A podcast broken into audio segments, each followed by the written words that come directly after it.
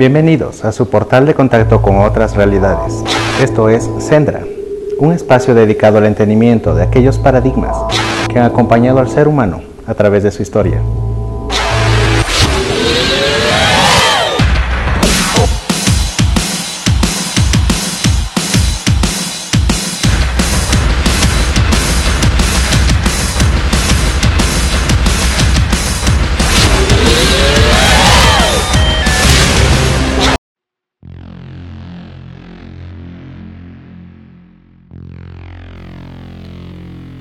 Amigos del Sendra. En este programa me dedicaré a desarrollar algunos temas que me han llegado a través de las diferentes redes sociales, preguntándome repetidamente, en algunos casos, sobre incidentes, sucesos, pormenorizar detalles o aclarar mejor ciertos tópicos variados. Por ello, en este episodio he tratado de reunir todas aquellas inquietudes para desarrollarlas a través de este espacio y así poder extender estos comentarios y respuestas hacia toda la audiencia. Bueno, primero, muchas gracias por sus preguntas. Me da muchísimo entusiasmo saber que hay interés por conocer estos temas que son difíciles de abordar y por diversas circunstancias pocas personas están dispuestas a confrontarlos públicamente. Para así tener mejores definiciones sobre estos paradigmas que han acompañado al ser humano a través de su historia.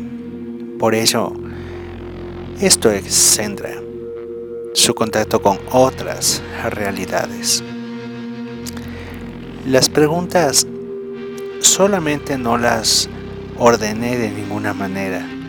Están eh, eh, como las encontré en los diversos sistemas de comunicación.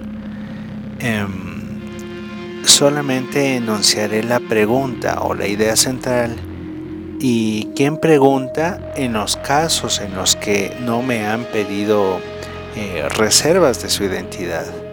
Y lo que sí haré es mencionar el medio o la red social por la cual ha llegado aquella pregunta. Bien, vamos entonces a lo modular.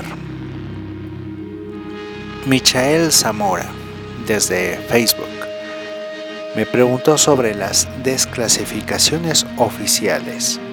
Dice, en tu programa dices que están por desclasificar la información acerca de ovnis, pero no hay nada oficial al respecto.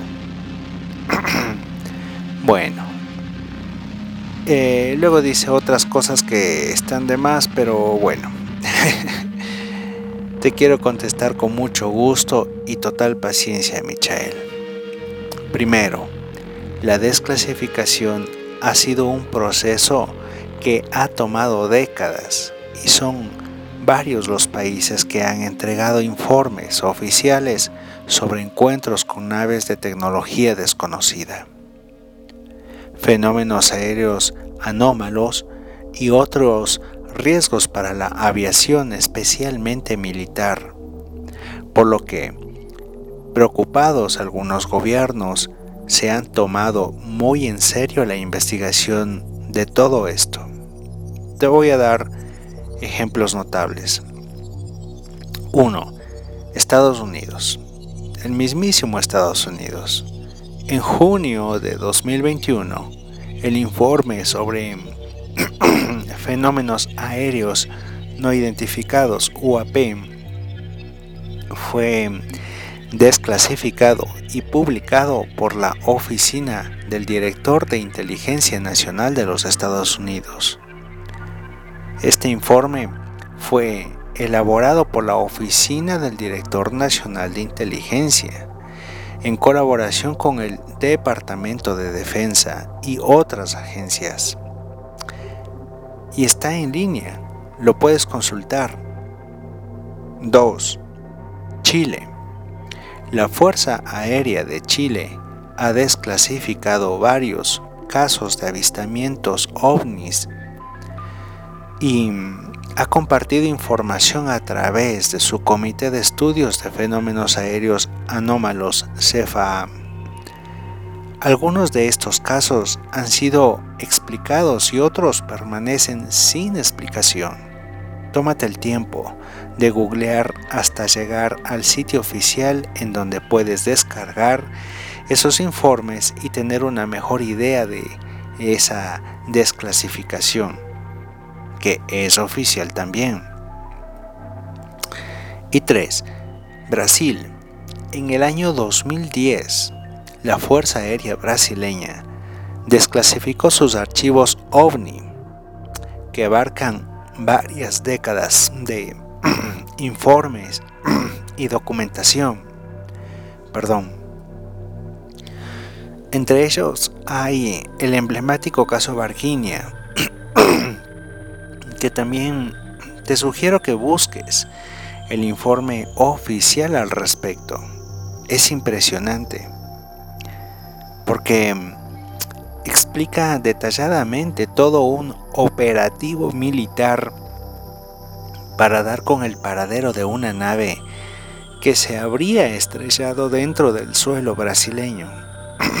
Y que incluso algunos pobladores hablaron de seres procedentes de ese suceso que fueron vistos momentos antes de que el ejército brasileño imponga su hermético control total de la zona afectada por aquel estrellamiento de esa tecnología desconocida. Como ves, esto es oficial y descentralizado, es decir, no está sujeto al parecer, criterio o gusto de la NASA o de la CIA o del FBI, ni de los agentes Mudler y Chandler de los expedientes X. es decir, nada de esto es ficción.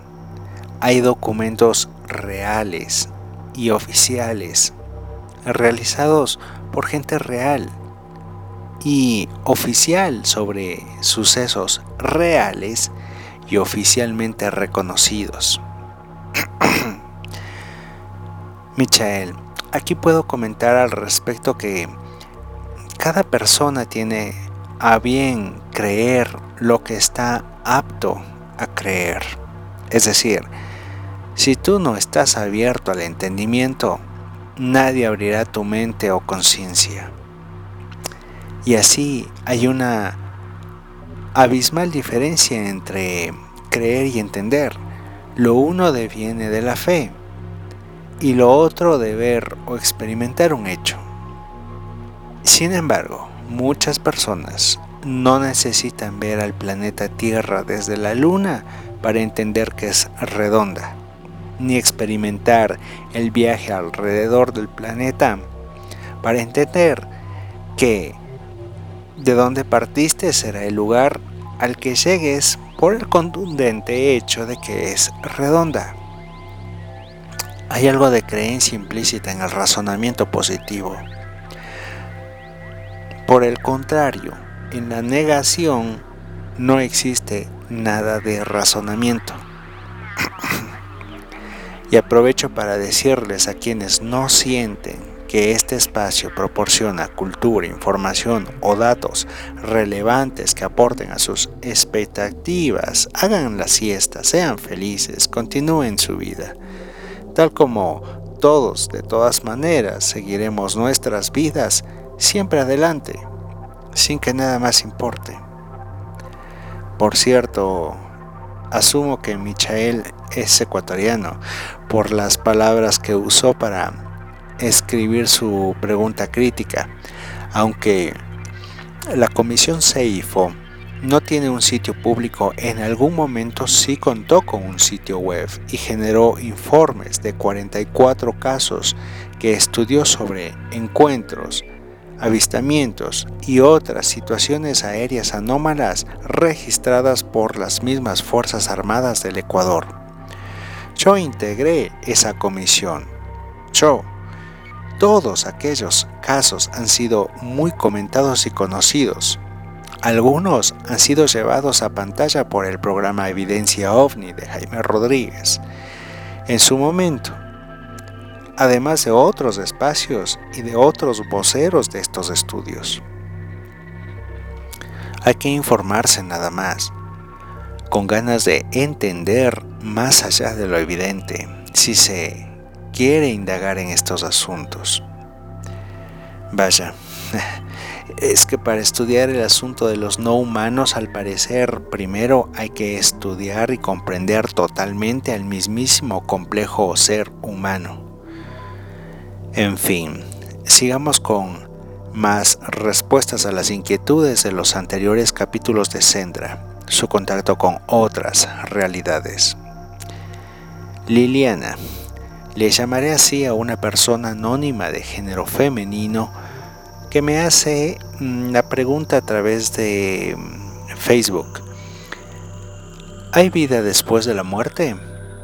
Lo digo porque hace días siento a mi abuelita cerca de mí, dice, que fue quien me crió y la recuerdo cada vez que me siento afligida de esta vida. La siento decirme tal como me aconsejaba cuando estaba conmigo que haga lo mejor porque la recompensa no está en esta vida sino después de ella. Por lo de afligida es que entiendo que es una dama. Bien, como dije, la llamaré Liliana para no hacer alusión a su identidad real como lo ha pedido.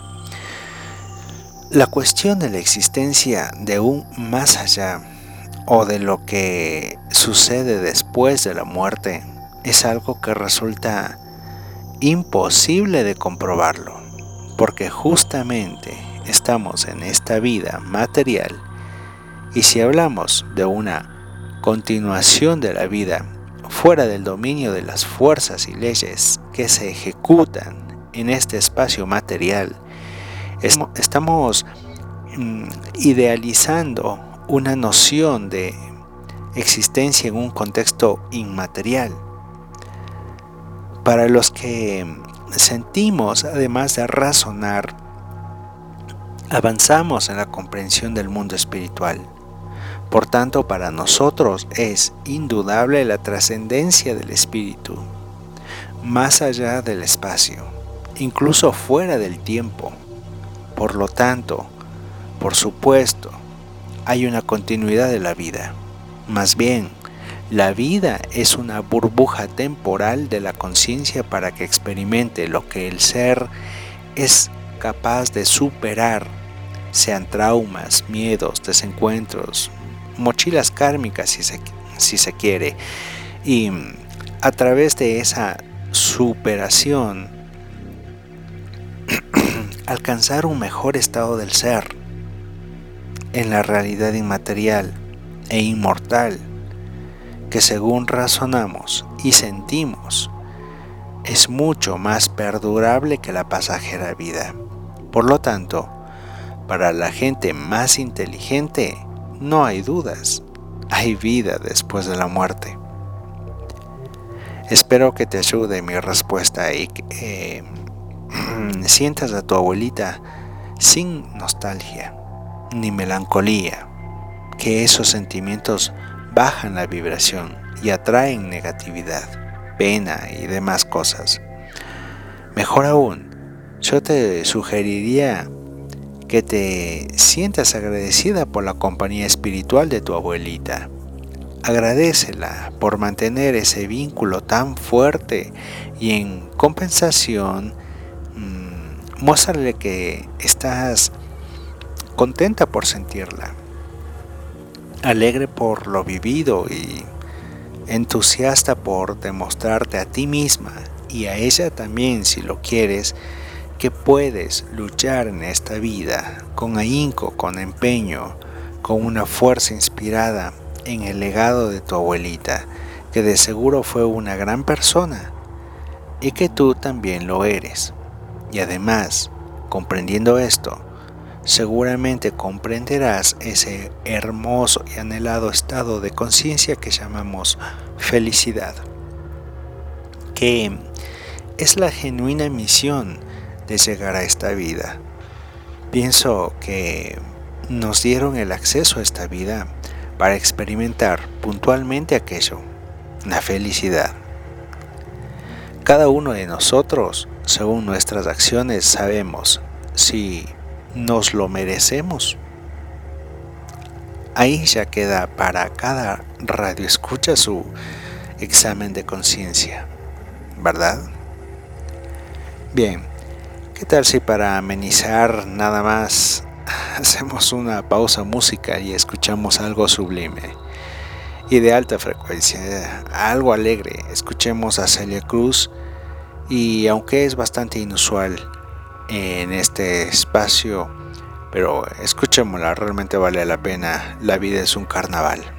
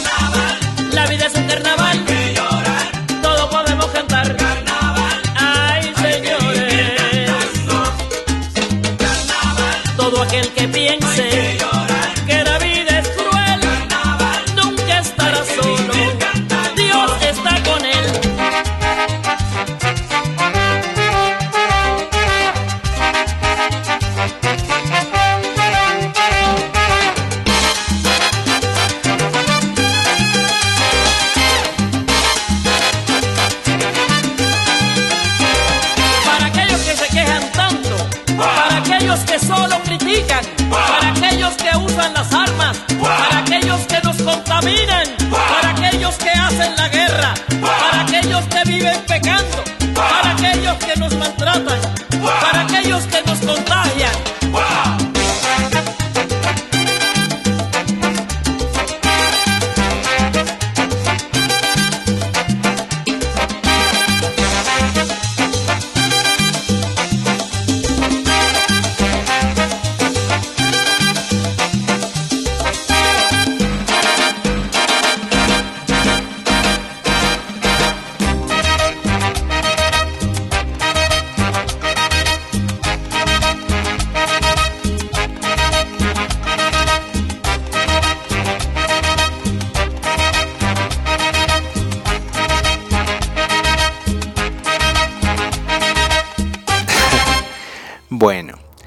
Algo, como lo dije, inusual en este espacio, pero a veces necesario.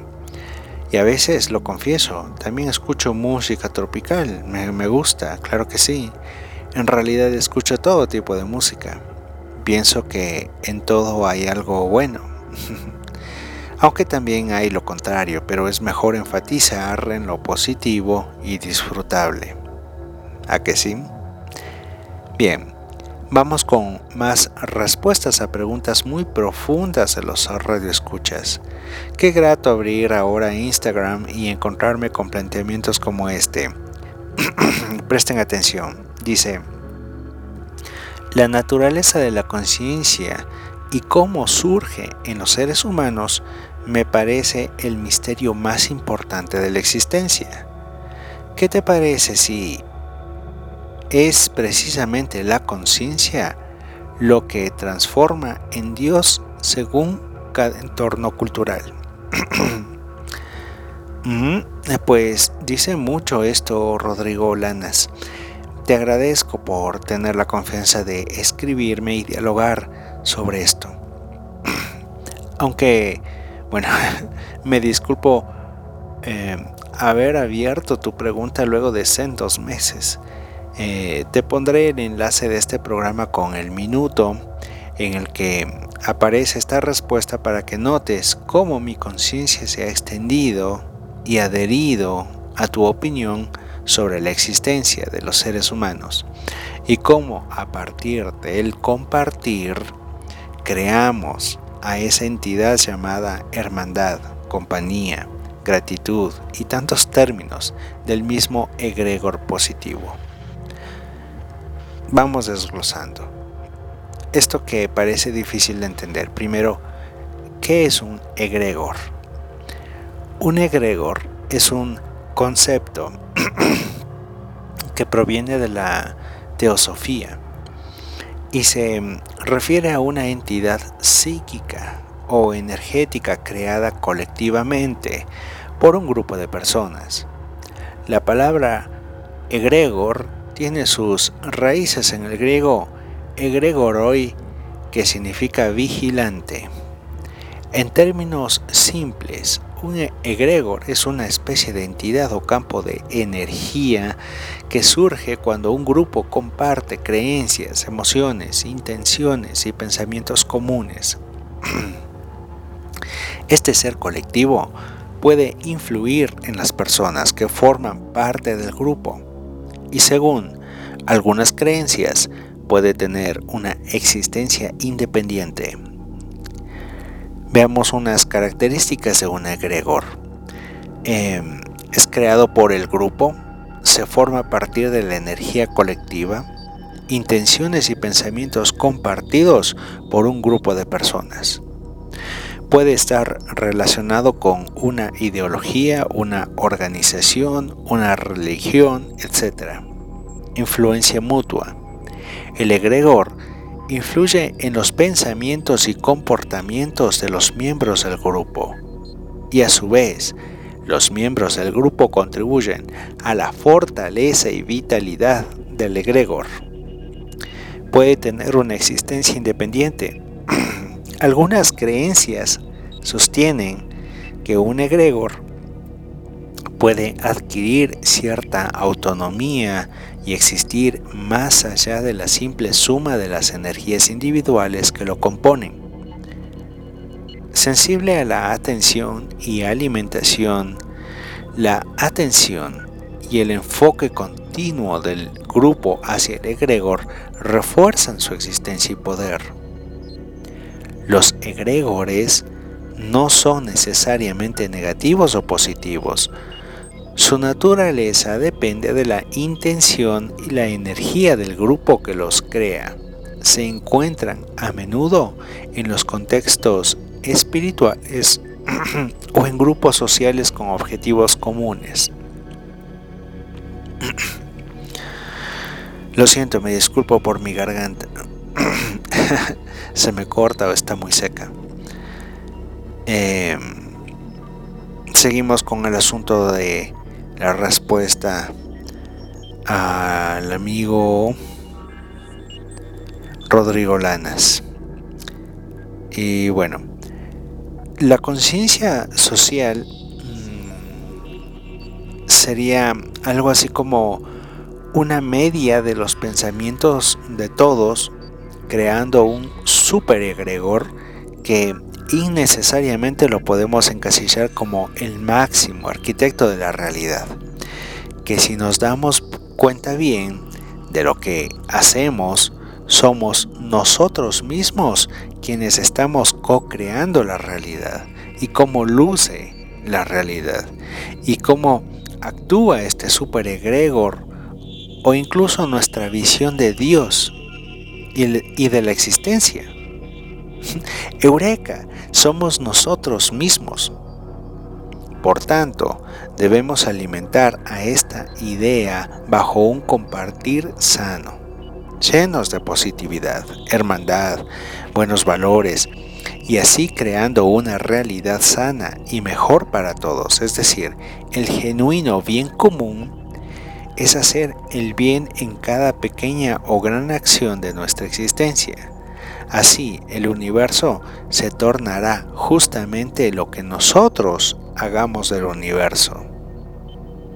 Excelente planteamiento, Rodrigo. Para quienes se plantean seriamente el despertar de la conciencia. ¿Mm? Bien, avancemos con más preguntas. Sandy o OK98. Sandy OK98. Escribe que en un programa hablé sobre los intraterrestres y quiere saber si son buenos o malos y de dónde vienen.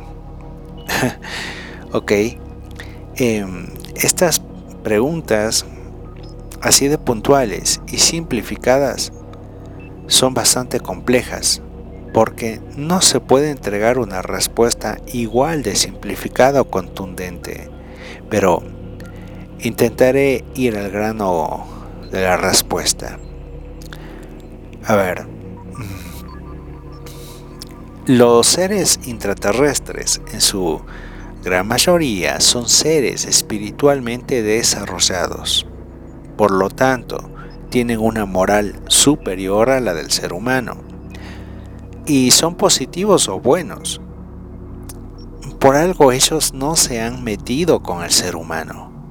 Pero está claro que en todo lugar hay seres que no están del todo contentos con la presencia del ser humano y en especial con lo que hace el ser humano. También hay seres de los que habría que tener cuidado, porque hay muchos seres y muchos tipos de seres intraterrestres. ¿Me explico? Es decir, hay de varios orígenes. Pues, para responder a tu pregunta de él, ¿de dónde vienen? Comenzaré explicándote que en este mundo ha habido un sinnúmero de situaciones a lo largo de los casi 6 mil millones de años de vida de este planeta, de los cuales solo los últimos 300 millones de años, de los que apenas ha aparecido la especie Homo sapiens, el ser humano moderno como tal, y que podemos en algo decir que este mundo es nuestro. ¿En dónde quedan el resto de 5.700 millones de años? Te das cuenta que son casi 20.000 veces lo que esta última especie de humano en la Tierra desconoce en absoluto. De hecho, de los 300.000 años apenas tenemos escritos algunos sucesos de los últimos 4.000 años. ¿Qué sucedió en este enorme espacio de tiempo de 20.000 veces todo lo que nos tomó aparecer en la Tierra? ¿Quiénes aparecieron antes que nosotros? ¿Cuántas especies aparecieron antes? ¿Mm? Tomemos en cuenta que en este planeta han existido impactos de cuerpos celestes foráneos a la órbita terrestre, que en sus restos han traído una variedad de destrucción, pero también de vida.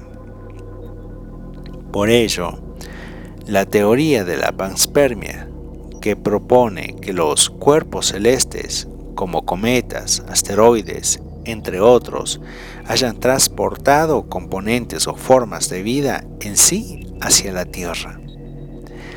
Eso quiere decir que la vida en otros lugares empezó antes y por ende también la vida inteligente. Entonces, lo que nos cuentan los extraterrestres a través de los contactados o de las personas que hacen contactismo con los seres de las estrellas y les han dicho que en la Tierra han existido deportaciones, naufragios estelares, guerras cósmicas y todo tipo de aterrizajes, sean forzosos o precisos. Hace que sea esta idea posible de que otras civilizaciones llegaron a colonizar este planeta. Algunos pasaron por aquí, pero otros decidieron quedarse y para no afectar al ser humano viven debajo de la corteza terrestre y ahí estaría una posible respuesta al origen de los denominados seres intraterrestres. Mm, para resumir, como digo, en su mayoría son seres benévolos y proceden de diferentes lugares del universo y también de un origen terrestre mismo, pero anterior al de la actual Ramana. Bien, vamos a leer otra comunicación y hacemos una pausa musical. Vamos con el chat de Móvil Ciudadano del grupo OVNIS Loja. Dice, presunto avistamiento de OVNI en Loja alrededor de mediodía de ayer, mientras fotografiaba en la central eólica Pillonaco, la cámara de mi celular pudo capturar algo que a simple vista no se notó. Un presunto objeto volador no identificado, ovni, habría pasado a una gran velocidad y solamente el lente de la cámara lo había captado. Te dejo las fotos original y otras con unos filtros para distinguir mejor. Cristian Guarnizo. Bueno, esto fue el 2 de agosto de este año.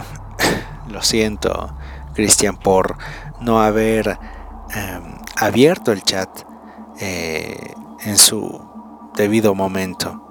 Mm, me disculpo sinceramente. Te agradezco por hacerme llegar tu testimonio y evidencias. Sí, el asunto de los avistamientos y que solo las cámaras capturen algo que para el ojo humano pasó desapercibido, es así, es así. La tecnología trabaja a una velocidad de captura de imagen distinta a nuestros ojos y en muchos casos nuestra vibración de pensamiento tampoco es lo suficientemente ágil como para estar pendientes de varios espectros de luz y movimiento. De hecho, hay estudios que demuestran que la visión humana, además de su rango limitado de alcance, también la amplitud de conciencia juega un papel importante en la interpretación de los riesgos visuales que circundan al ser humano. Se dice que hay un porcentaje muy alto, superior al 78% de, desechos de visión, um, o que eh, circundan al ser humano. Um, Estos desechos de visión que circundan al ser humano eh, son ignorados eh, porque lo que tenemos en nuestro frente viéndolo eh, lo apreciamos en un 78%. Dicho de otra manera, apenas prestamos atención a un 22% de lo que vemos y de eso solo nos interesa un 1% a lo que estamos dándole todo el focus objetivo y atención de conciencia. Esto explica por qué somos tan lineales y secuenciales en nuestras acciones, incluso en nuestra locomoción, dando un paso a la vez. Estamos en una velocidad de conciencia distinta, más lenta que la velocidad de los sucesos de la naturaleza. Sí, difícil ya es levantar la mirada y prestar atención a los objetos del cielo. Más aún, qué difícil es llegar a definir objetos que están fuera de nuestra conciencia y entendimiento.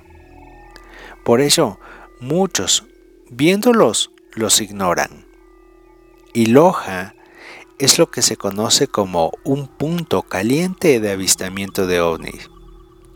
Me dará mucho gusto participar en una charla con la gente del grupo OVNIS Loja y salir a acampar con instrumentos de astrofotografía a ver qué resulta, ¿no? Sería cuestión de planificarlo nada más. Un saludo. Bien, hagamos otra amena pausa musical Escuchemos a la ley con su interpretación en español del hit Sin ti.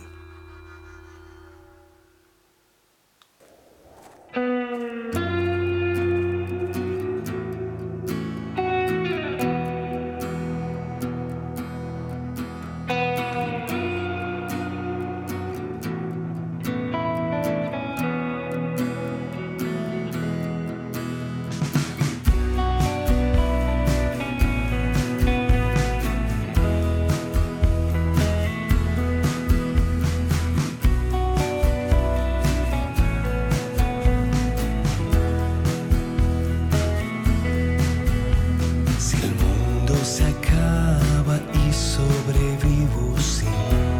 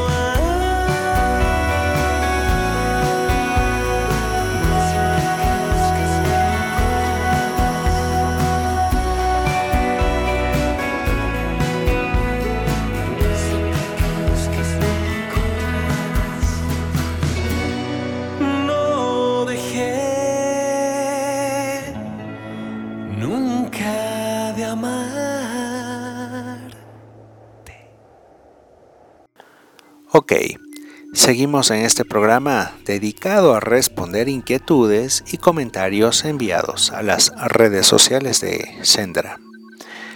En esta ocasión, un pedido de aclaración sobre el asunto del nombre cósmico, que me han dicho que promocionaba, que les hablaría de ello y que nunca les dediqué el tan promocionado programa para hacerlo. Ah, es cierto, Hasta ahora no he podido dedicarme concretamente a este mm, muy complejo tema. Pero gracias gracias al llamado de atención, con mucho gusto lo voy a comentar. a ver, el nombre cósmico es una identidad espiritual o vibracional, única, asociada a un individuo, que refleja su verdadera naturaleza espiritual o conexión con el universo. Este nombre se percibe como algo más allá de la identidad terrenal y ordinaria, es decir, Juanito Ramírez. En este plano terrestre puede llamarse Juanito Ramírez.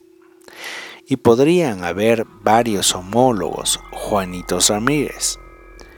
Claro está, cada cual con su propia vida y situaciones, pero Juanito Ramírez tiene un espíritu que actualmente ocupa el tiempo de esta vida. Y cuando luego o antes de esta vida también ocupó el tiempo de esas otras vidas en las que no se llamó Juanito Ramírez. ¿Se me entiende? Quizás antes pudo llamarse María Pérez o podrá llamarse eh, en el futuro Christian Anderson, que nacerá en otro entorno cultural, y en otro tiempo, con nuevos retos espirituales y en otras circunstancias, y, incluso condiciones, ¿no? Adecuadas o no, pero de esta Matrix. Em, que es un... Eh, sí, es una matriz de generación de vida temporal, de paso. Bueno, esta Matrix eh, genera estas existencias para el desarrollo de su conciencia espiritual inmortal. Y he ahí el razonamiento de la placa de identidad de esa única e irrepetible partícula espiritual que mm, tiene un nombre profundo que es el, el detonador de, conciencia, es el detonador en realidad de, de, lo que puedes hacer de tus talentos, incluso de tus valores y de tu em, éxito también en la vida o en este plano. El conocerlo te entrega aún acceso al archivo de todas tus vidas pasadas y con ello una gran eh, oportunidad de conocimiento, pero inmensa, y sabiduría, la sabiduría contenida por tantas vidas, te das cuenta de lo que es, por las repetidas experimentaciones y pruebas superadas en las diferentes entrañas eh, de la vida, eh, en sus diferentes facetas, o, o en las diferentes rincones de, del vientre de esta Matrix. Eso es el nombre cósmico.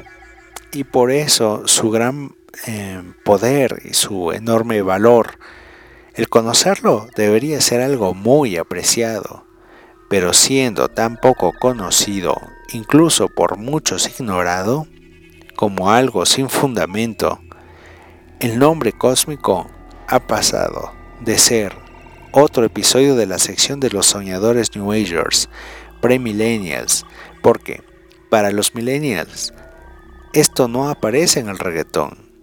Y si no se perrea, no existe para ellos. Así de simple. Así de degradado está el conocimiento actual. como que es evidente que en el conocimiento espiritual hacemos em, una descarga de mayor a menor. y en esta última etapa del ser humano ya casi no hay nada espiritual, puesto que tampoco hay buenos valores. De ahí el hecho de que cualquier despierto en conciencia se deba a la sagrada misión de cuidar e inculcar los valores primordiales, que son siete, y también en cierto aspecto están relacionados con la frecuencia de reconocimiento del nombre cósmico. Primero paso a explicar esos siete valores em, y después entenderemos el mecanismo de recepción del sagrado, único e irrepetible nombre espiritual o cósmico, que es lo mismo, ¿eh? Los siete valores primordiales son en sí un conjunto universalmente reconocido de principios y la interpretación de que los valores se consideran primordiales puede variar según la perspectiva cultural, filosófica o religiosa. Sin embargo, hay sistemas de creencias y filosofías muy extendidas en el universo que destacan siete valores fundamentales. 1 el amor, la compasión, la empatía y el afecto positivo hacia los demás. 2. La verdad. La honestidad, la sinceridad y la búsqueda de la verdad. Cuarto, la justicia. La entidad em, llamada para que eh, ejerza imparcialmente el respeto por los derechos individuales, em, no es una institución afuera de nuestro ser. La justicia es un concepto con el que cada uno de nosotros tenemos que lidiar. No podemos buscar representantes de la sociedad y hacerles cargo de todo lo que se nos ocurra en esta bolsa de mm, de energía karmática que es eh, la respuesta del merecimiento que tienes. O sea, si mereces ser eh, protegido, en paz, feliz, eh, tener una buena vida, ser un buen tipo, mm, lo mereces porque has demostrado contundentemente en la, vida, en la vida de forma fehaciente que eh, merece ser feliz, se merece estar bien, merece estar en paz. Eh, el universo mismo de por sí es justo. Es justo y busca siempre justicia. La libertad, la autonomía, la capacidad de elección y la ausencia de restricciones indebidas. Esa es la genuina libertad que siempre avanza. 5. La responsabilidad. La obligación de asumir las conciencias eh, de aquellas acciones, de tus propias acciones, de tus propias decisiones. Sí, has generado conciencia al hacer bien y también al hacer mal. Lastimosamente tienes que razonar eh, de que aquello que has hecho mal por ley te va a regresar. Hay que ser bien responsable para hacer bien las cosas, para no hacer mal, mejor dicho, las cosas. La sexta es el respeto. El respeto es la consideración y valoración de la dignidad y los derechos de los demás. La solidaridad es el séptimo valor. Es la colaboración, el apoyo mutuo y la unidad en la diversidad. Estos siete valores son fundamentales para la identificación del sagrado nombre primordial de tu espíritu como, como una partícula divina. Em, todos los sistemas éticos y filosóficos del universo enfatizan estos conjuntos de valores fundamentales y la manera como dice, em, o como, sí, como dice la misma vida de, de cómo nos va a presentar o, o, nos va a particularizar, nos va a temporizar en el ahora terrenal o moroncial.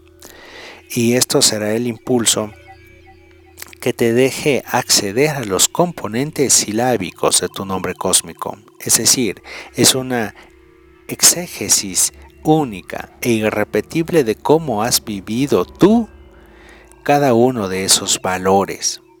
Y si ha alcanzado tu conciencia a asimilar la comprensión total de cada uno de ellos, lo que te hace apto para recibir la responsabilidad de tu nombre cósmico y con ello las siete llaves de tu existencia que accederán a su, a su vez a los siete cuerpos en los que se desenvuelve tu espíritu. Pues en, este plano de tercera dimensión sabemos recordar em, y debemos hacerlo. hay, que, hay que saber que vivimos en un universo material de siete dimensiones, por lo cual poseemos siete cuerpos para actuar en cada una de aquellas dimensiones. La mayoría de los individuos que habitan nuestro mundo son seres de 3.3, lo cual significa que se mueven dentro de la tercera dimensión con tres primeros vehículos, el cuerpo, em, el astral y el mental inferior. El cuerpo físico, el astral y el mental inferior, que es el carácter y la personalidad. Pero Jesús, por ejemplo, estando en la tierra, era un hombre, sí, un hombre, era un ser de 3.6, habiendo llegado a desarrollar en vidas anteriores su conciencia espiritual, que es el 6 mientras que los extraterrestres que nos visitan son seres de 4.4 y 4.5. Esto es, que se mueven en una cuarta dimensión viajando a través del tiempo y del espacio y con una coincidencia eh, en su eh, potencial.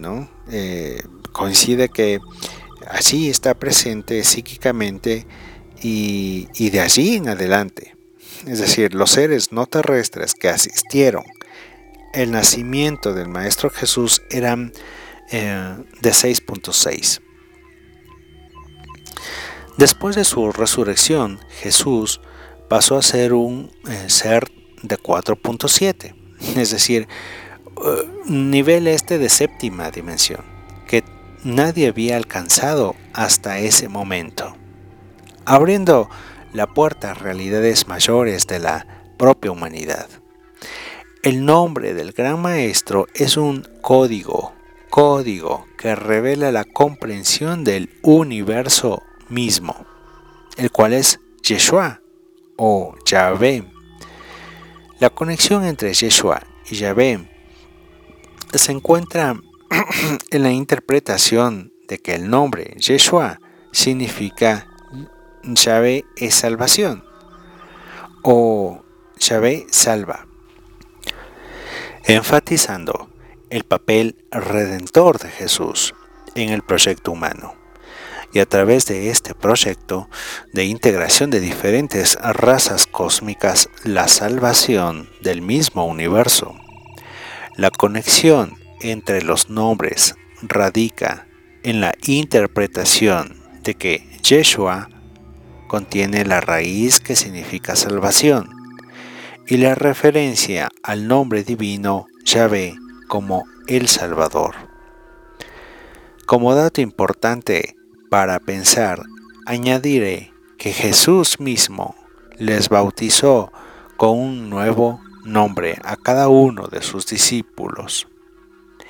Ese nombre que les entregó les abrió las puertas para la realización de una misión superior. Dejaron de ser los incrédulos pecadores para transformarse en soldados de fe.